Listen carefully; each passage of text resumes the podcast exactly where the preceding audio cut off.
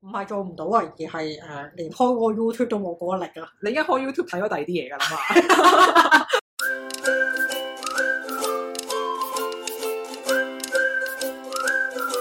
大家哦好，歡迎嚟到大露台，我係老眉，我係 Kenix，祝大家身體健康，財源廣進。心想事成，身體健康好緊要。冇錯，今日點解會年初四咧就出咧？就因為咧初五係迎財神嘅，如果我哋夜晚出就太遲係啦啦，too late。完全係迎唔到 啊！所以你早一晚咧就可以等大家 prepare 啊。冇錯，年初五迎財神呢單咧嘢咧就係即係一個傳統嘅習俗啦。係咁我哋都知個邊咧，咁就講少少咁樣啦。好，咁係點樣迎法咧？年初五去迎財神咧，就係、因為相傳咧五路財神嘅生日咧就係、年初五呢一日。嗯，咁所以咧喺年初五呢一日咧去做一啲嘢去迎接佢嚟到屋企嘅時候咧，咁佢就會帶嚟一整年嘅錢錢啦，咁就發達啦。咁就發達啦。咁首先咧就係、喺上午十二點之前咧，就揾個吉時咧就開晒啲窗啊門啊咁樣啦，係咁俾空間佢入嚟啊嘛。已經係，係啦，咁啊當然啦，你做呢單嘢之前，唔該你清潔咗你間屋先啦嚇。嗯，係啊咁大家要聽翻我哋大掃除嗰集。 嗰啲執咗誒儲咗幾日嗰啲年初一到年初四嗰啲垃圾咧，就會掉咗佢啦。係跟住然之後咧，就十二點前啦，就開咗木窗啦，咁就裝住香咁樣啦，就迎接佢嚟到嘅。咁我哋都要招呼阿財神嘅。係啊，誒、咁啊，財神中意咩嘅咧？甜嘢咯，嗯，即係糖啊嗰啲就唔少係得啊，啦糖啊嗰啲就唔少得啦。咁如果係誒、即係唔中意貢茶嘅，中意即係俾啲酒水佢嘅咁。嗯咁我記得咧，就係、連酒咧都係應該要擺啲甜嘅酒嗯嘅，即係嗰啲酸苦辣鹹嗰啲嘢咧就唔啱嘅呢一日。嗯使乜用齋啊，或者係肉都可以嘅咧？誒、呃都可以嘅，但係要留意咧，就係唔好拜豬肉咯，因為盛傳啦。即係如果你拜冇財神嘅話咧，咁就唔適合啦豬肉，嗯，明白。豬唔得，咁仲有冇其他肉類可啲以雞咧？啊魚啊嗰啲都得嘅，哦，明白。係啦，即係比較大路啲啦，都係。係咁，如果甜嘢嘅話，糕點又可唔可以咧？梗係好啦，步步高升啊嘛。咁我哋嗯擺嘅食物啦，或者水果啦，咁都係即係我哋會想有啲寓意嘅咁樣啦。嗯咁譬如你可能會擺啲誒谷物啊，或者豆類啊，咁就寓意五谷豐收啦。咁擺啲糖果啦，或者係一啲甜嘅一啲食物嘅話，就當然係寓意嚟嘅一年嘅生活都係好愉快啦，好甜蜜咁樣啦。嗯咁啊、就最常見嗰啲食物可能係大吉大利嘅吉啦，嗯，誒、係招來財富嘅招啦咁樣咯。哦，即係水果都可以啦。可以可以可以，咁嗯就通常誒呢啲嘢我哋都會擺單數啦。咁但係咧就記得咧年初五呢一日咧，千祈唔好小氣，唔好孤寒，咁所以頭先嗰啲貢品咧就最好大大份啊啦，誒呃唔好孤寒就得啦。即係你唔好朝就擺一隻 一睇咁樣，隻 蕉可能一梳咁樣咯，可能係。係同埋年初五咧喺食嘢方面咧都有一啲傳統嘅建議嘅。咁啊係傳統建議咧喺年初五呢一日咧係食餃子嘅。哦，係咪因為似元寶咧？哇！點解你咁叻？嘅？因為真係似咯，係啊，咁年初五呢日如果食餃子嘅話，就代表住旺財咯，咁成年都有好好嘅財運嚟到咯。嗯，明白。咁佢仲有啲咩注意誒、咧？嗯或嗰者日講嘢剩啊咁樣就唔好亂咁講嗰啲窮啊、剩啊、冇錢啊咁樣嗰啲咯。過年好罩忌嘅呢啲。係，啊，即係講啲開心啲、歡喜啲同埋正面啲嘅説話就得㗎啦。嗯。咁啊，而家講完呢個招財神嘅迎財神嘅招財神招財神。 咁我哋而家講完呢個迎財神嘅做法啦。係，咁如果我真係發咗啦，哇，咁啊正 喎。係啦，迎完財神應該就發咗啦，係咪先？係啊，梗係啦，即刻就講發咗點算啊？係啦，咁你會點咧？發咗啊！我哋之前好似錄過一集喎，講衣食住行。我哋今日係唔啊講衣食住行，係啊發咗會做啲咩咯？我係啊可咯，能會誒、呃快樂式躺平咯。咁但係嗯我個躺平可能係、即係都要揾啲嘢搞下嘅，可能會即係啱啱前嗰排去完 camping 又去完旅行咁樣咧，嗯，可能就會想搞下啲旅遊度假嘅地方、啊、深度遊係嘛？深度遊都可以啊！你呢個建議都幾好。我本身係諗住搞啲即係我中意去嘅地方，就喺嗰度咧就搞個 villa 咁樣，咁自己得閒咧心痕嘅時候想去玩嘅時候就可以住翻喺自己嘅地方咯，哦即係住自。己間 villa 咁樣咯。嗯嗯，咁係 good 嘅。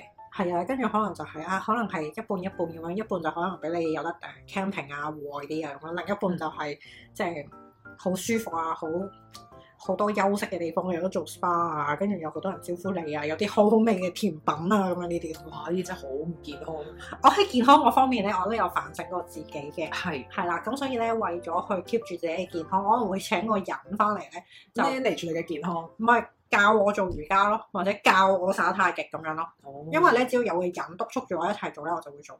咁都係嘅。通常你使咗錢咧，人哋幫你 manage 咧，人哋督促你咧，你就會做。係啊自發咧，自律係好難嘅。係啊係啊，你叫我自己睇住個 YouTube 咁樣自己跟住做，唔係做唔到啊，而係誒、呃、連開嗰個 YouTube 都冇嗰個力啊。你一開 YouTube 睇咗第二啲嘢㗎 啦嘛，係啊，俾你識穿咗啦。咁一定唔係睇運動啦。係冇錯，多謝你呢、個誒、呃好實際識 嘅，穿，多謝你識穿我。係係啦，咁啊頭先你講話咩搞啲深度遊嘅話，我可能喺誒、開完個 villa 揾啲人翻嚟 manage 咯，manage 得好嘅時候又再擴展出去咁樣又搞下附近嘅旅行咁樣咯。咁但係可能就係即係搞埋 agent。係啦 small group 咁樣，咁幾個人就可以去誒、即係制定一啲行程咁樣，有人帶住你去啊，安排晒啲飲食啊，舒服嘅咁樣咯。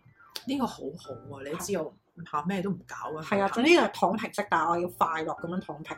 係，其實你唔使 manage 任何嘢，已經係快樂嘅一部分嚟。係啊，咁所以咪就係唉淨係抌嚿錢出嚟俾人搞。係，明。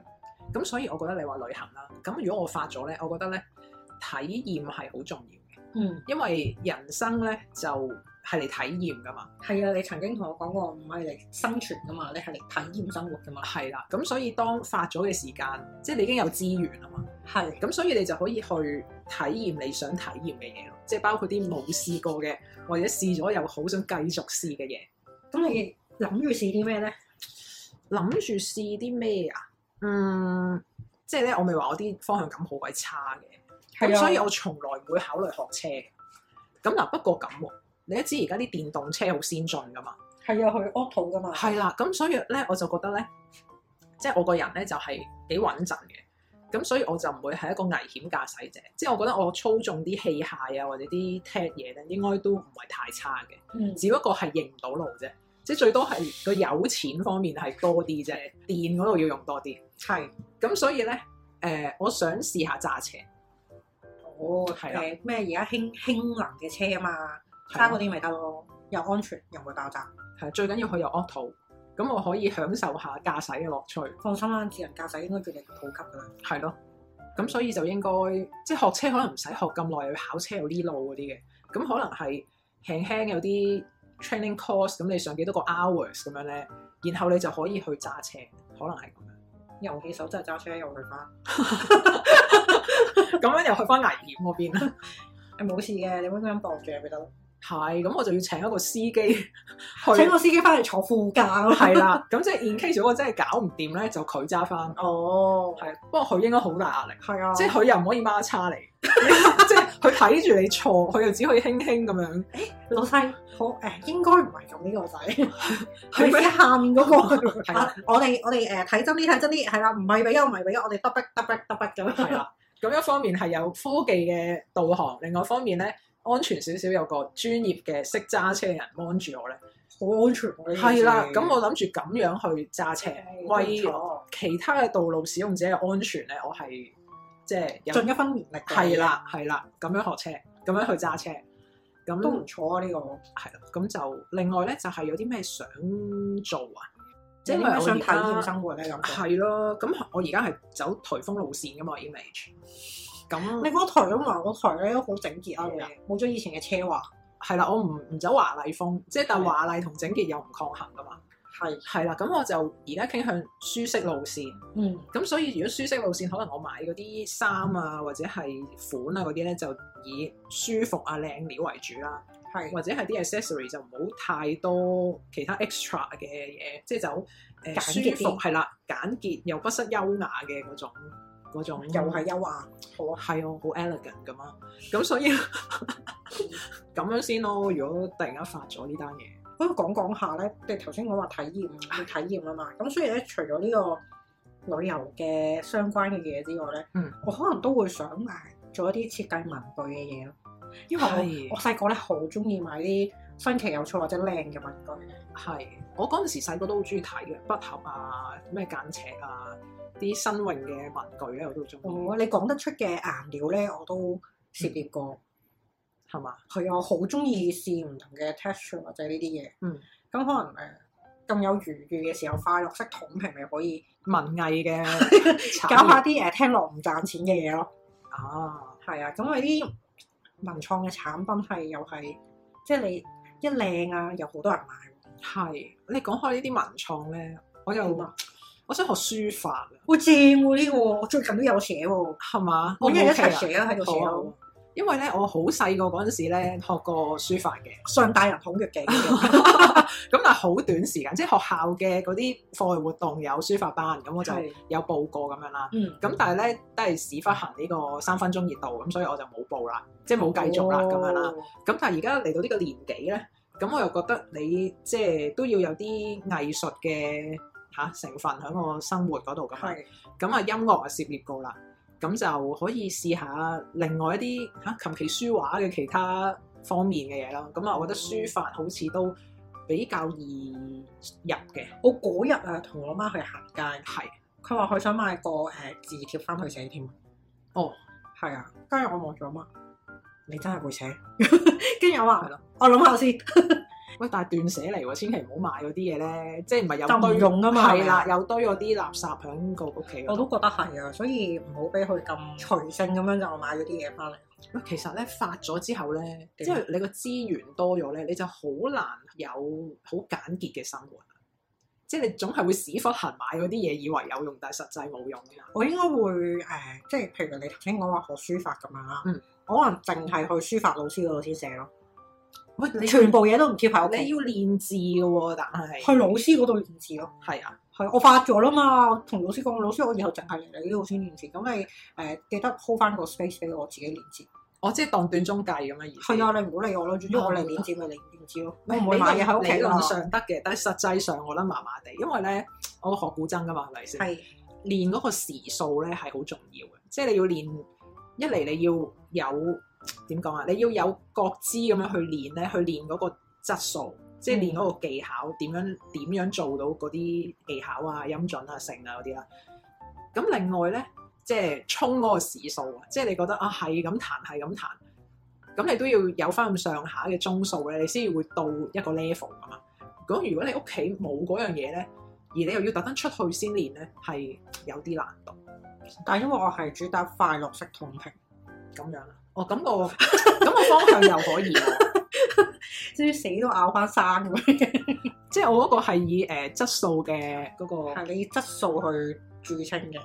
係啦，但係其實我都係合格嘅啫，我都唔係 distinction。都冇嘢嘅，我覺得呢個都幾好啊，係咁啊，係啦，學書法咯，但學揸車學書法好緊要。我覺得你學嗰啲嘢全部都係你要豐富下你自己嗰個生活啊嘛，豐富下自己。係啦。